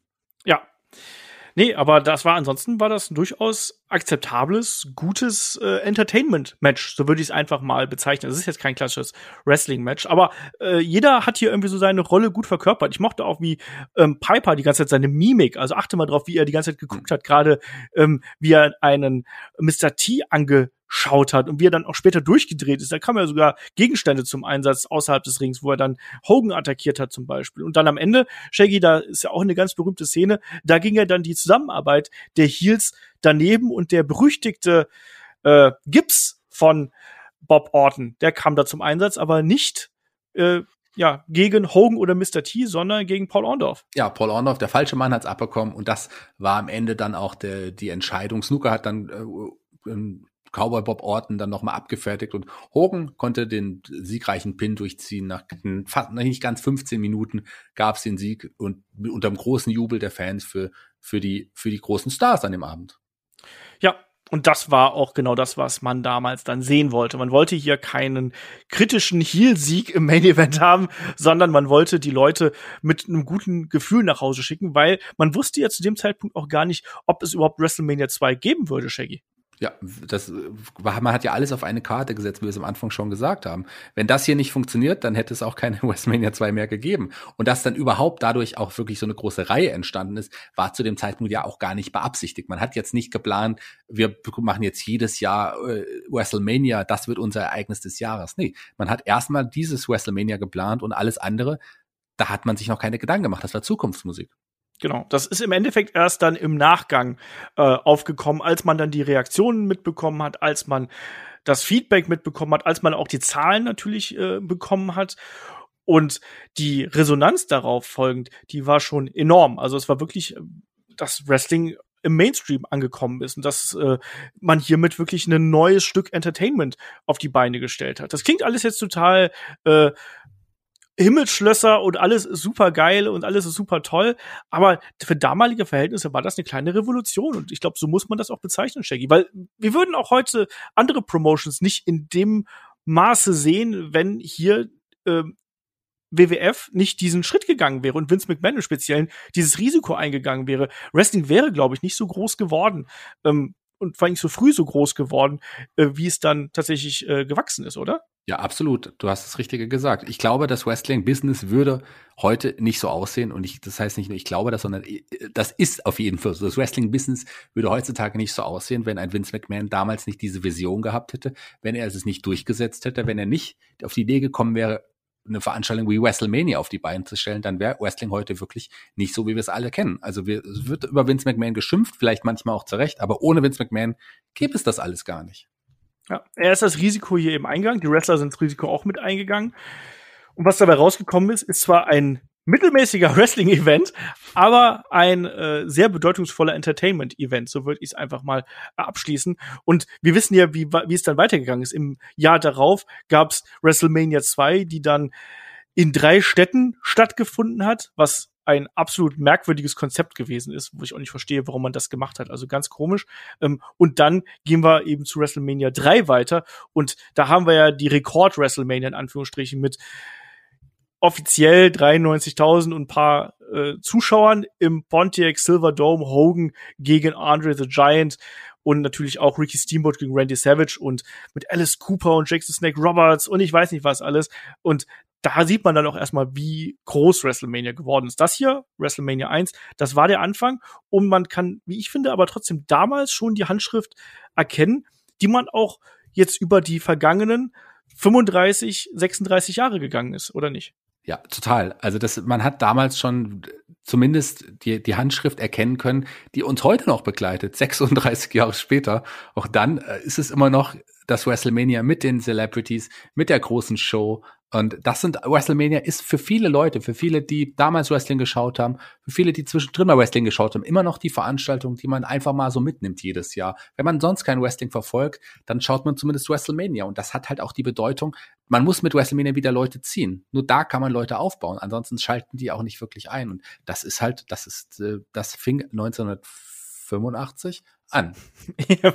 85? Genau.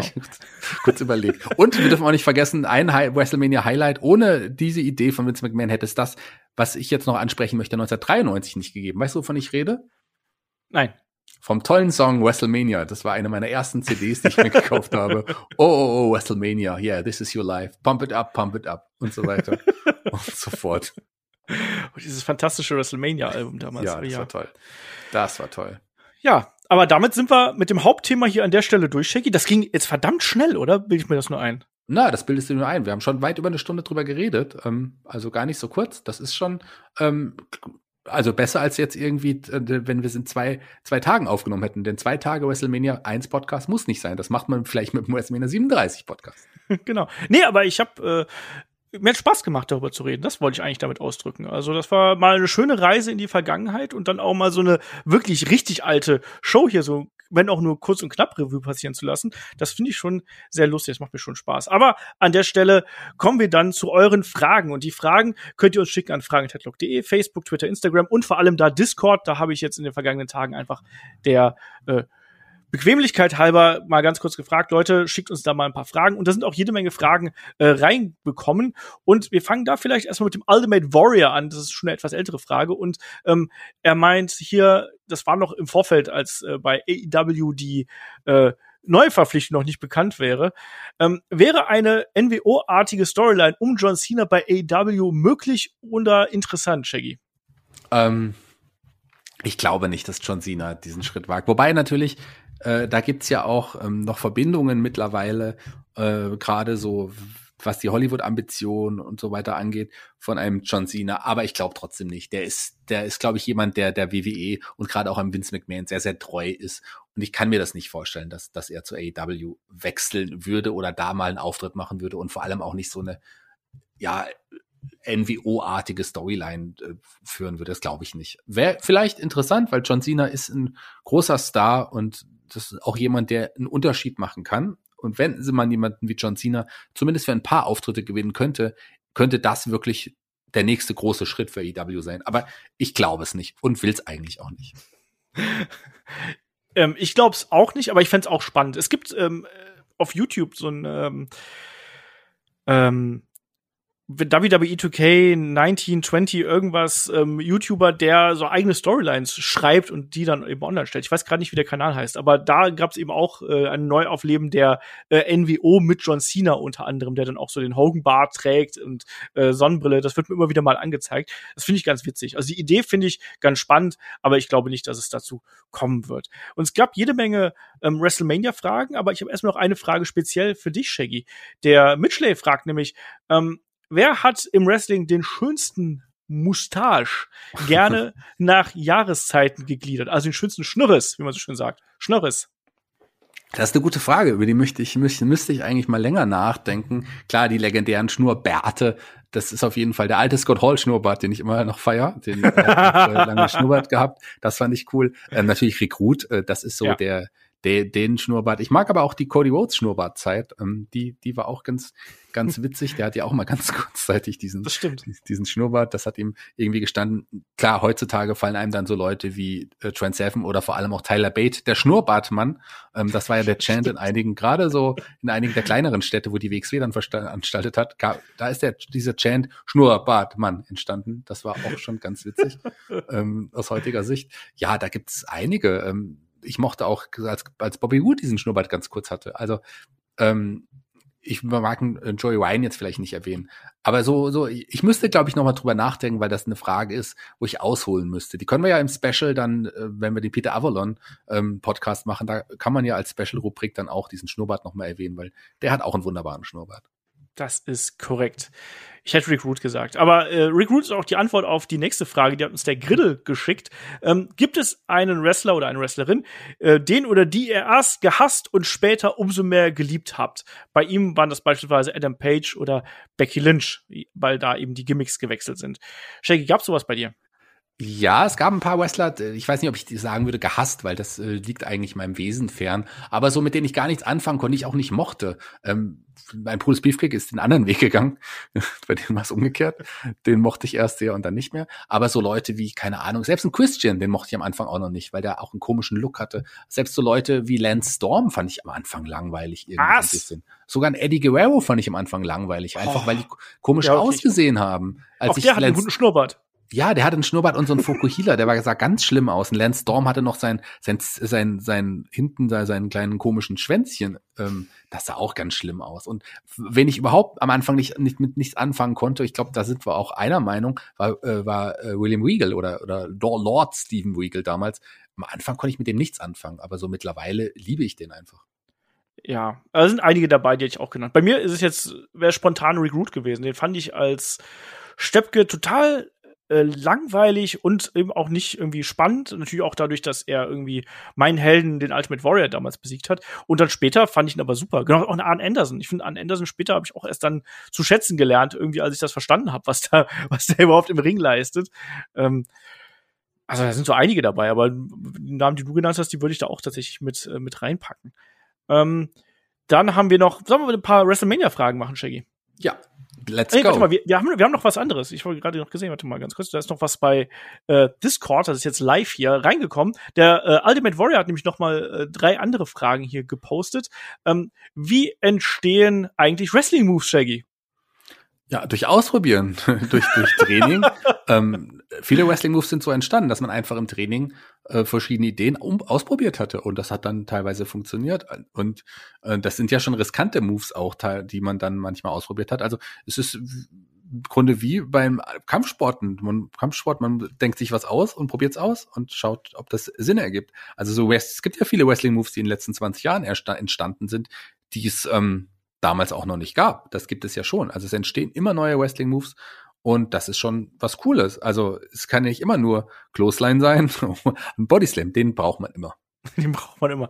Du hast gerade ein wichtiges Stichwort hier angesprochen. Einige sind natürlich auch aus dem Kampfsport gekommen. Also ja. der Kampfsport-Einfluss gerade in den letzten 20 Jahren ist da auch extrem groß, was die Aufgabegriffe angeht, was die Kicks angeht, ähm, teilweise auch was die Schläge oder Würfe angeht. Das kommt da alles mit rein. Vieles ist ja dann auch dem, dem Ringen oder anderen Kampfsportarten entlehnt, was die Slams angeht also da kommt auch noch einiges zusammen. Aber vieles, was du gesagt hast, ist vollkommen richtig. Bei manchen Dingen ist es auch, man denkt drüber nach, was möchte man mit der Aktion erreichen und wie soll es dargestellt werden. Dann überlegt man sich das und probiert es dann im Zweifelsfall aus im Training und am besten auf einer weichen Matte, damit sich da niemand verletzt.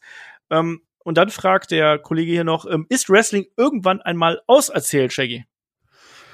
Ähm, ich glaube nicht. Also es kommt drauf an, es wiederholen sich ja viele Geschichten, aber auch äh, gut, äh, man hat nicht mehr so viele neue junge Wrestling-Zuschauer äh, dazu gewonnen. Die AEW macht es ein bisschen vor und holt die wieder so ein bisschen zurück. Man kann dann auch Geschichten wiederholen, aber alle Geschichten kann man ja irgendwie noch mal erzählen. Es gibt so viele Bücher, es gibt jedes Jahr hunderte von neuen Büchern, hunderte von neuen Filmen, hunderte von neuen Serien. Ich glaube, auch Wrestling wird auch äh, die Zeit überstehen und es wird nicht auserzählt sein. Es kommen ja auch immer neue Wrestler hinzu.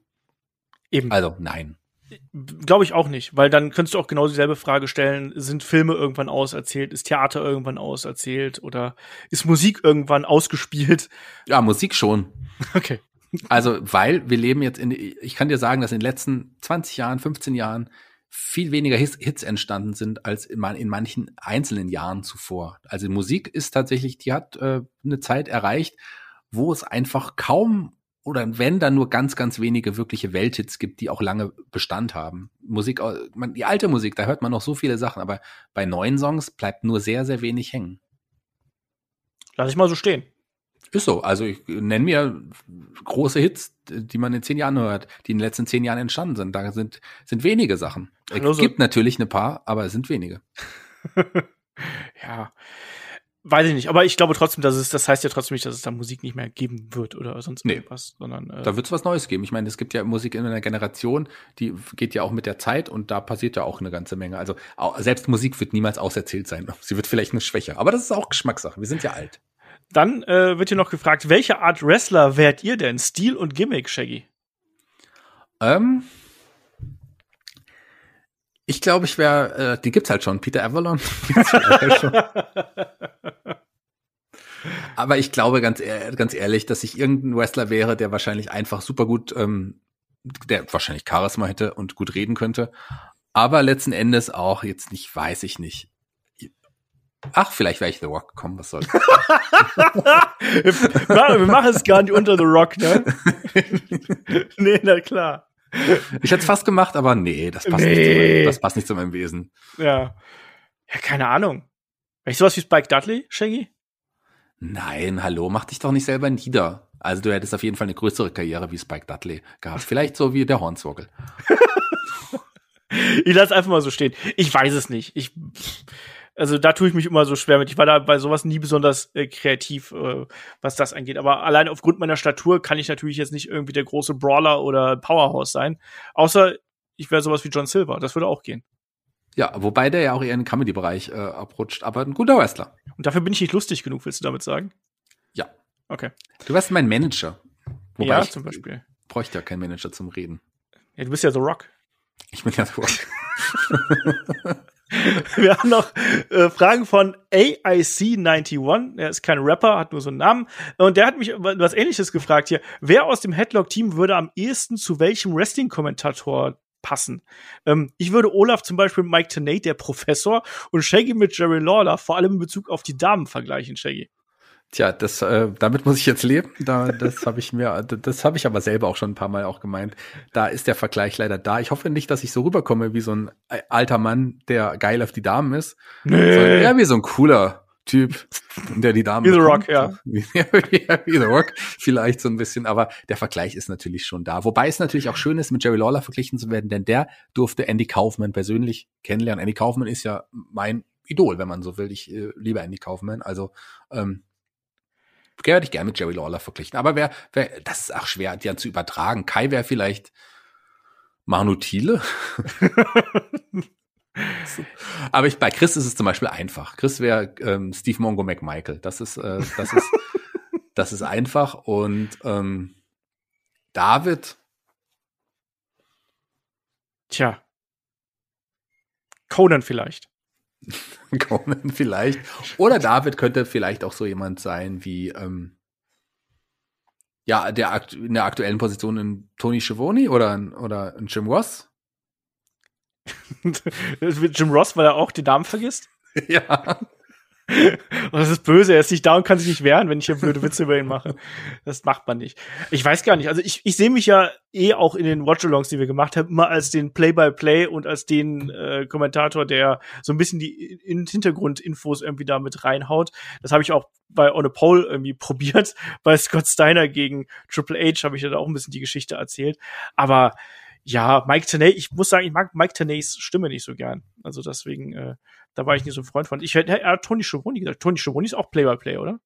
Ja. Ja, ne? War schon ja. sehr Babyface Play-by-Play, -play, aber schon Play-by-Play. -play. Und bei den, bei mir und den anderen siehst du mich, vergleichst du mich auch mit Jerry Lawler? Oder bin ich nicht eher ein Jesse the Body Ventura oder? Oder The Rock. Oder, oder The Rock. Ja, The Rock. Der hat ja auch mal kommentiert.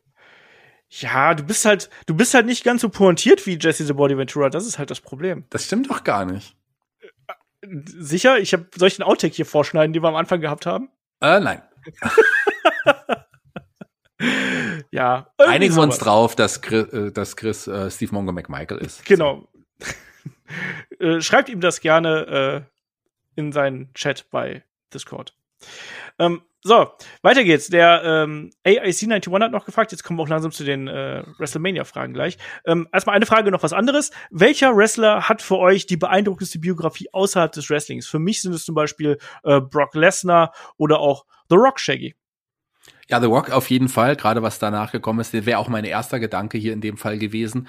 Aber Biografie bedeutet ja auch das ganze Leben. Also ich würde da auch etliche Wrestler dazu zählen, die äh, vielleicht eine schwere Vergangenheit haben, uns dann aber auch geschafft haben, sich durch das Wrestling ähm, Leben aufzubauen und mittlerweile dadurch auch reich geworden sind. Solche Leute und dann auch ihr, ihr, ihr, ihr Geld weitergeben an andere und die unterstützen, die müsste man, da gibt's ja etliche, aber ich würde gern so, mag dir vielleicht jetzt komisch rüberkommen, aber ähm, eine Dawn Mary zum Beispiel, Dawn Murray, ähm, die ja nie wirklich eine große großer Name im Wrestling-Business letzten Endes war, aber der ist eine, die hat die Wrestling-Karriere beendet, ist Krankenschwester geworden, so mit der wichtigste Job, den, den es so gibt in unserer Zeit, gerade jetzt in Zeiten des, des Pflegenotstands. Also wichtig, wichtige Person, aber auch ein, ein Tyler Wax, auch der hat zum Beispiel nie eine große Rolle gespielt im Wrestling, aber der hat, äh, ist durchs Wrestling durchgekommen als Transgender, hat sich mittlerweile, äh, glaube ich, Gaby Taft oder so, ist jetzt eine Frau. Ähm, auch das ist eine beeindruckende Biografie. Also ich würde an solche Leute denken. Die Leute, das sind Leute, das sind ähm, wirklich Vorbilder für, für Menschen. Also solche, an solche Leute würde ich eher denken. Kann man natürlich auch noch einen DDP zum Beispiel äh, mit reinpacken irgendwo, der das natürlich auch dann sehr publikumswirksam getan hat. Ich glaube, es ging aber hier tatsächlich eher so um die große Bühne, also jetzt ohne die äh, Beispiele, die du genannt hast, irgendwie herabzustufen, sondern das sind natürlich. Ja, aber es ist ja auch eine persönliche Frage und für mich sind das, für, das ist auch eine persönliche Antwort. Für mich sind das beeindruckende Biografien. Ja. Kann, kann man auch so beantworten. Aber ich hätte wahrscheinlich auch Brock Lesnar jetzt auf Anhieb gesagt, weil ich äh, dann auch eher über diesen äh, Weg gegangen wäre, den äh, der AIC 91 hier genannt hat. So, jetzt kommen wir wirklich mal zu WrestleMania und da äh, dann auch gleich mit dem Kollegen hier. Ähm, wie findet ihr es, dass die Matches für Night 1 und Night 2 für WrestleMania angekündigt wäre, äh, wurden? Ähm, wäre es nicht einfach besser, WrestleMania zu schauen, ohne zu wissen, welche Matches an welchem Abend stattfinden, so wie letztes Jahr? Ähm ich würde mal sagen, nein. Also zum einen äh, ist es ja jetzt so, dass es Zuschauer gibt, die sich eine Karte gekauft haben. Die haben sich die Karte noch vorher schon gekauft, bevor es angekündigt war, aber die wirklich live in der Halle sein werden. Und es gibt, da gibt's eine, sicherlich eine Schnittmenge von Menschen, die für beide Shows sich Karten gekauft haben. Aber da gibt's auch etliche, die auch nur an einem Abend da sind. Und für die ist es doch auch schon schön zu wissen, wer an dem Abend antritt. Also nicht, dass man enttäuscht nach Hause geht, weil an dem Abend war jetzt kein Edge dabei. Gut, da werden nicht so viele enttäuscht sein. Aber da war jetzt, da war jetzt. Was hast du gegen Edge? Ich habe nichts gegen Edge, aber seine, seine Rückkehr ist, äh, sein Comeback, das ist äh, leider misslungen, ähm, muss man sagen. Ich bin großer Edge-Fan, ich mag ihn sehr. Aber ähm, das ist sehr abgekühlt. Nur mal so. Ähm, ja, weiß ich nicht. Also ich finde jetzt gerade durch den Heel-Turn, finde ich ehrlich gesagt, ist das mit das Match, auf was ich mich am meisten bei WrestleMania freue. Ich, ich freue mich auch drauf. Und gerade hat, hat man den richtigen Schritt gegangen, aber das war ab Anfang nicht so beabsichtigt. Es hat einfach nicht so funktioniert, wie man es wollte. Und deswegen ist man den Heel-Turn gegangen. So, das denke ich zumindest. Ähm, auf jeden Fall ist es trotzdem das Match, worauf ich mich auch mit am meisten freue bei WrestleMania. So meine ich das gar nicht. Aber ähm, ich glaube, dass es, dass es da halt schon für die Leute, die sich eine Karte gekauft haben, ganz wichtig ist. Auch für uns Podcaster ist es, glaube ich, ganz gut ja. zu wissen, an welchem Tag wer, welches Match ist. Auch gerade, wenn man dann die Vorschauen macht und auch dann ist es, glaube ich, ganz cool. Ähm, ich glaube, das ist richtig so, dass man es gemacht hat. Letztes Jahr war kein Publikum da, da war es letzten Endes egal, wann welches Match war, aber in dem Fall ist es, glaube ich, ganz gut.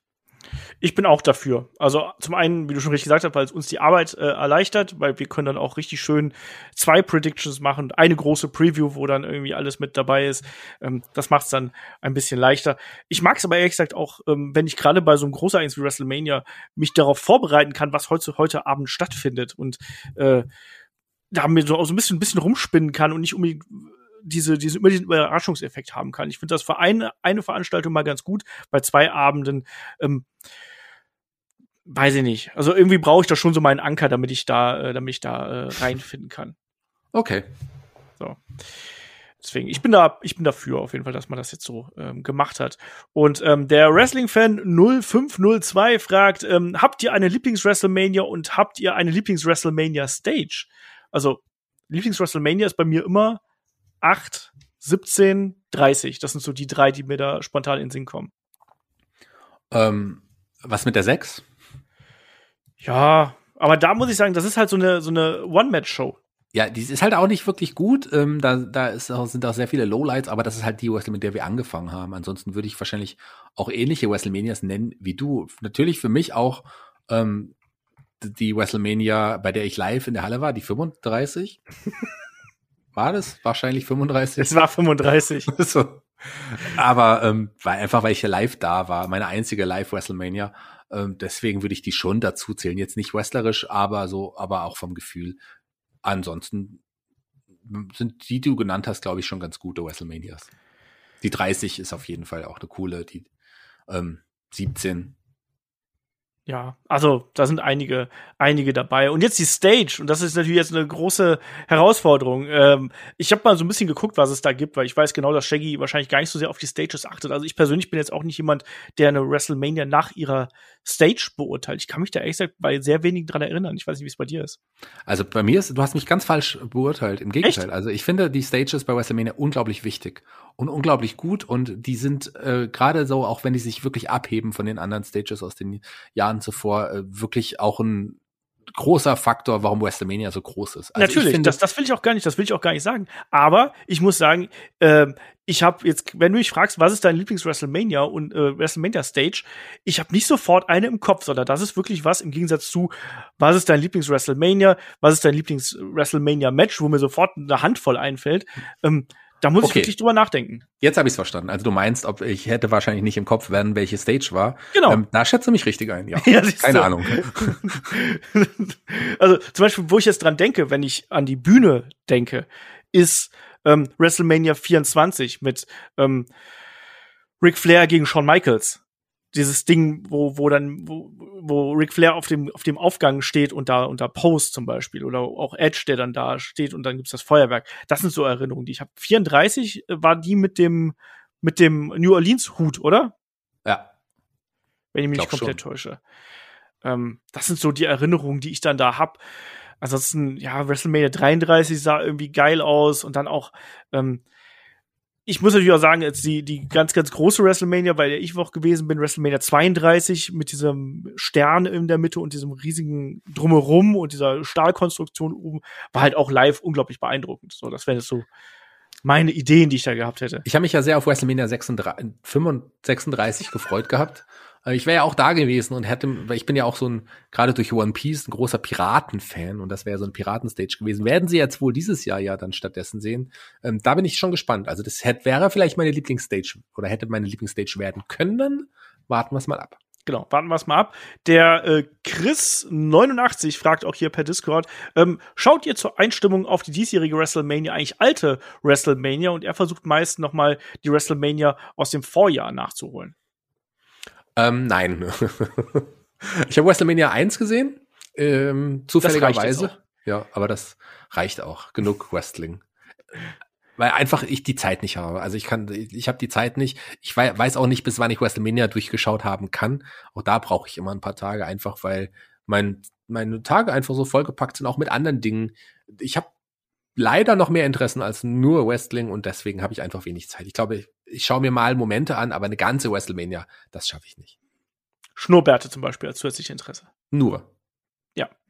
Ähm, ich habe das in der Vergangenheit sehr gern gemacht und ich muss auch sagen, ich bin ja auch, wenn ich jetzt irgendwie abends dann mal irgendwie ins Network einschalte, bin ich dann auch durchaus jemand, der noch mal irgendwie da eine alte WrestleMania noch mal einlegt und da noch mal reinschaut. Ich habe mir jetzt aber nicht vorgenommen, äh, mir eine anzuschauen, weil ich gerade nicht genau weiß, wie ich das äh, zeitlich unterkriegen soll. Vor allem, weil abends jetzt gerade ähm, der Nachwuchs etwas unruhiger ist und da dann wirklich eine ganze WrestleMania mit drei, vier, fünf Stunden sich äh, reinzuziehen, das ist momentan irgendwie zeitlich nicht drin. Deswegen vorgenommen habe ich es mir nicht, eine WrestleMania noch zu schauen, aber ich bin mir sicher, dass ich da in die eine oder andere äh, WrestleMania noch reinschauen werde. Ob es dann die ganze ist, weiß ich nicht.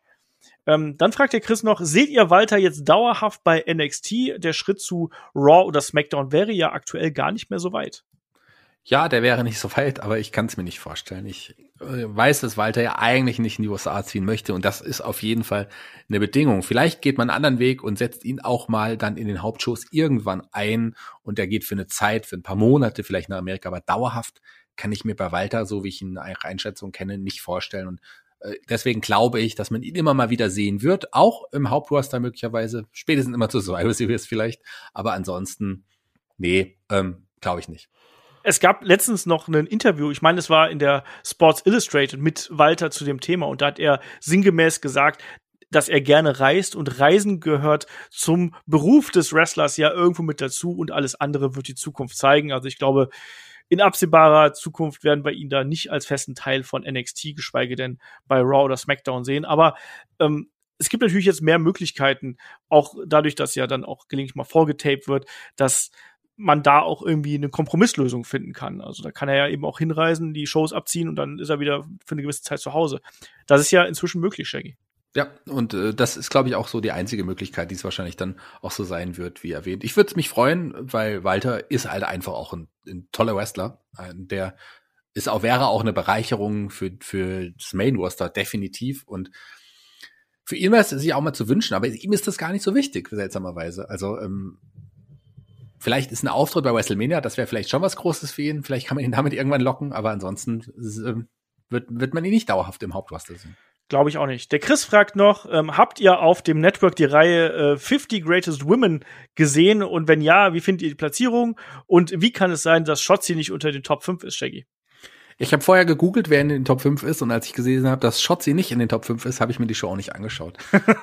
nee, ich wusste nicht, dass es die gibt. Ähm, äh, ich habe doch, ich habe doch, ich, ich habe dieses Icon ein paar Mal gesehen beim Durchseppen durchs Network, aber ich habe es mir noch nicht angeschaut. Vielleicht mache ich das aber mal, denn die 50 Greatest Women oder Women ähm, der WWF, da sind oder WWE, da sind auf jeden Fall ein paar Damen dabei, die ich mir gerne anschaue.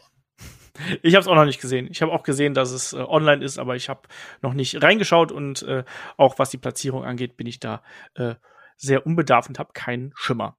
Ähm, M2M fragt per Discord, ähm, wie ist eure Meinung dazu, dass in größeren Ligen immer mehr Elemente mit LEDs ausgekleidet werden? Das werden wir ja auch bei äh, WrestleMania wieder zu Genüge sehen und gerade beim WWE-Programm sieht man das ja sehr häufig. Ja, ich finde das auch gar nicht so tragisch. Ich habe auch kein Problem mit diesen blinkenden Ringpfosten oder was auch immer. Also es sieht ja auch cool aus, es macht es ja auch größer und gerade so LED ist im Moment, wo auch kaum Zuschauer da sind oder sogar gar keine, enorm wichtig. Macht er die Shows größer, macht die Shows wertiger. Wir erinnern uns an die an die alte WrestleMania im letzten Jahr oder an die Shows aus dem Performance Center.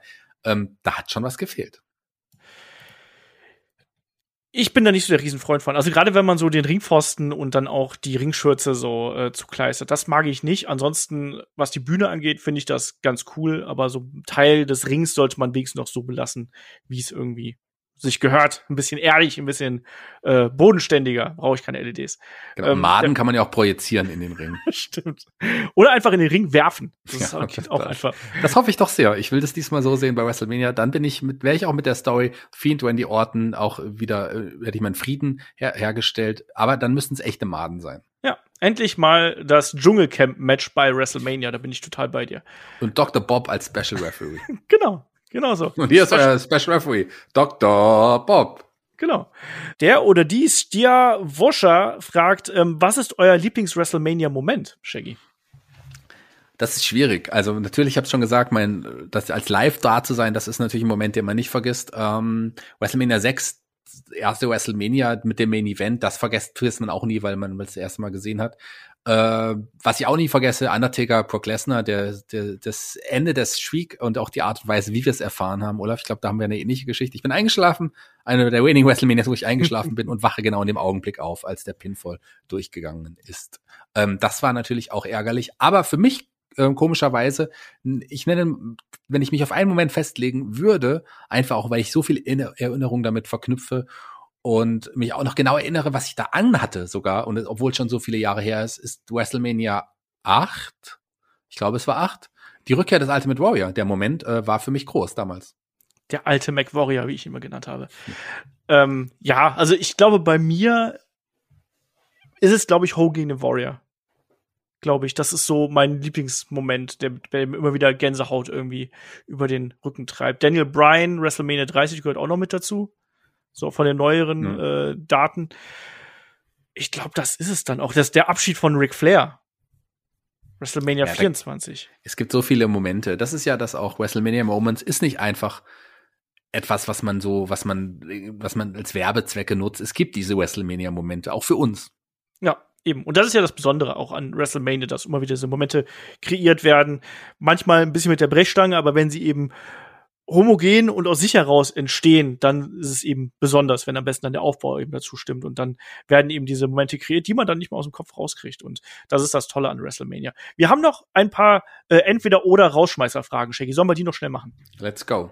Let's go. Die hat nämlich der ich sag einfach Ricochet-Fan, der hat hier UKNW M4K5 irgendwas. Was habt ihr alle so komplizierte Namen, ey? Das ist echt immer mit den Zahlen dazwischen.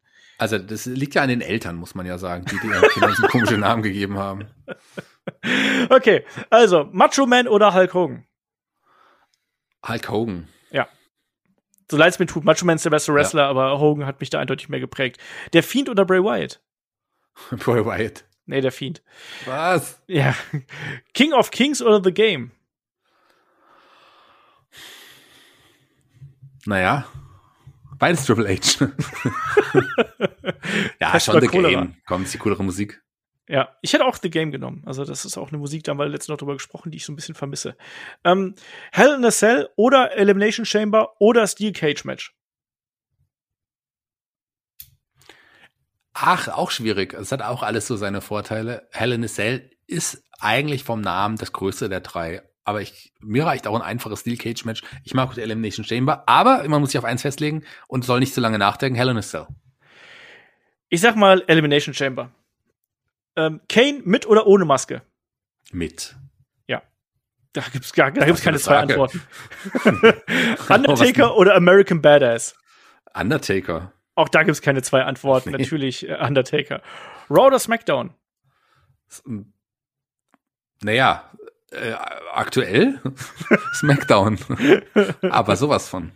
Ja, ähm, wenn man es aktuell nimmt. Ansonsten habe ich irgendwie dann tue ich mich da schwer mit, also weil gerade so Raw hat natürlich so eine, so, eine, so eine Historie und war auch früher mal was Besonderes, äh, Monday Night War und so, SmackDown dann eher später Verlauf so die Wrestling-Show, also aber jetzt aktuell sage ich äh, auf jeden Fall auch SmackDown. Dann äh, Leather oder Tables Match? Um, ähm, ich glaube natürlich Leather Match. Four Horsemen oder NWO? Four Horsemen. Für mich sind es die Four Horsemen, tut mir leid. Nee, die NWO. Äh, Mankind oder Dude Love oder Cactus Jack? Das ist eine schwierige Frage, aber ich muss mich, glaube ich, tatsächlich auf Mankind festlegen. Ich nehme Cactus Jack, komm. Ähm, HBK oder Triple H? Um, HBK. Bin ich auch bei dir. So, und damit sind wir durch und ich hoffe, wir haben alle Fragen beantwortet. Ansonsten äh, schaut ruhig rein bei uns auf dem äh, Discord-Server. Da haben wir jetzt übrigens auch im äh, Supporter-Bereich einen Fragen- Bereich aufgemacht, wo ihr dann auch Fragen an die Mella stellen könnt, weil Melanie Gray wird uns ja noch äh, längere Zeit hier im Team begleiten, ist jetzt ein äh, Headlock-Teammitglied. Da gibt es auch noch demnächst noch eine kleine Ankündigung zu. Und ähm, wir wollen demnächst ein No-Holds-Bart mit der Mella aufnehmen und da haben wir dann eben den Hashtag Ask und da könnt ihr dann auch äh, Fragen stellen, die die äh, Melanie dann beantworten wird. Es kann was Privates sein, nicht zu privat, aber äh, kann was Privates sein, es kann was zum Wrestling sein, zum Beruf des Wrestlers, der Wrestlerin und so weiter und so fort. Einige kamen da schon rein, also schaut da gerne äh, vorbei und ja, zum, Beispiel auch, zum Beispiel auch entweder oder Fragen, zum Beispiel Alpha Kevin oder Shaggy. Oder The Rock. Naja, gut, das äh, haben wir ja schon festgelegt, dass da liegen zwischen The Rock und mir äh, liegt ja jetzt nicht so viel dazwischen. das stimmt. Zwischen dir und deinem The Rock Poster wahrscheinlich oder deiner The Rock Bettwäsche. Vielleicht nicht. Ja, ganz genau. Zwischen mir und meiner The Rock Bettwäsche die meine Freundin mir geschenkt hat. ja, auf jeden Fall. Bei uns steht natürlich jetzt alles ganz im Zeichen von WrestleMania und der WrestleMania Woche. Deswegen freut euch in der kommenden Woche auf die äh, Preview zu WrestleMania 37. Die gibt's dann hier im Free Feed. Wir haben die Predictions zu NXT und zu ähm, WrestleMania. Die bekommt ihr exklusiv auf unserem YouTube-Kanal. Die Review zu NXT Takeover, die werden wir Ende der Woche auf unserem Patreon-Kanal raus raushauen und dann natürlich am kommenden Wochenende geht's dann hier richtig los. Da werden wir dann schauen, dass wir zeitnah die Reviews zu WrestleMania Tag 1 und Tag 2 natürlich dann auch hier online bringen werden, dass ihr das dann auch natürlich zu hören bekommt. Ja, und das wird auch mal ein bisschen anders werden, weil tatsächlich werde ich mich hier und da ein bisschen aus dem WrestleMania-Geschehen raushalten. Da übernehmen dann die anderen Jungs hier die Stellung. Ich werde tatsächlich, was WrestleMania angeht, nur die Review zum ersten Tag mit übernehmen und an allen anderen Tagen und auch die Preview und auch die Predictions, das werden dann hier eben die Jungs übernehmen, aber ich bin mir sehr sicher, das werden die ganz toll machen. Mich hört er dann eben bei den Predictions zu NXT und auch in der Review zu NXT Takeover. Da werde ich dann auf jeden Fall dabei sein. Ja, ich bin gespannt, Shaggy. Du bist ja auch ja, dabei. Eben, ich bin dabei, ich bin auch dabei, ich bin auch gespannt, wo ich dabei bin. Ähm, du bist in den Predictions dabei, du Pappnase. Ja, ich weiß doch. Warum verrätst du schon alles? Dann hört doch jetzt keiner mehr, die, die Preview. So. Die Predictions, hallo. Ja, die hört dann jeder. Ach so. Oder sieht, denn da kann man mich auch sehen. Ich habe überlege, oben ohne zu äh, moderieren. Ähm, aber ich weiß noch nicht ganz genau. Mach das mal. So, ähm, ansonsten, ich habe es gesagt, also wenn ihr uns unterstützen möchtet, dass wir hier weiterhin so viel Content auch rausballern und wenn ihr auch einen Blick auf die Osterüberraschung äh, erhaschen möchtet, dann ähm, schaut gern bei uns auf Patreon und auf Steady vorbei und ansonsten geht's hier weiter mit ganz viel WrestleMania-Content. Bleibt uns gewogen und ich übergebe euch an Shaggy für die letzten Worte in diesem Podcast. Macht's gut. Tschüss. Oh, WrestleMania. La la la, ich kann den Text nicht. Kannst du den Text noch? Nee. Tja, dann müssen wir traurig diesen Podcast beenden.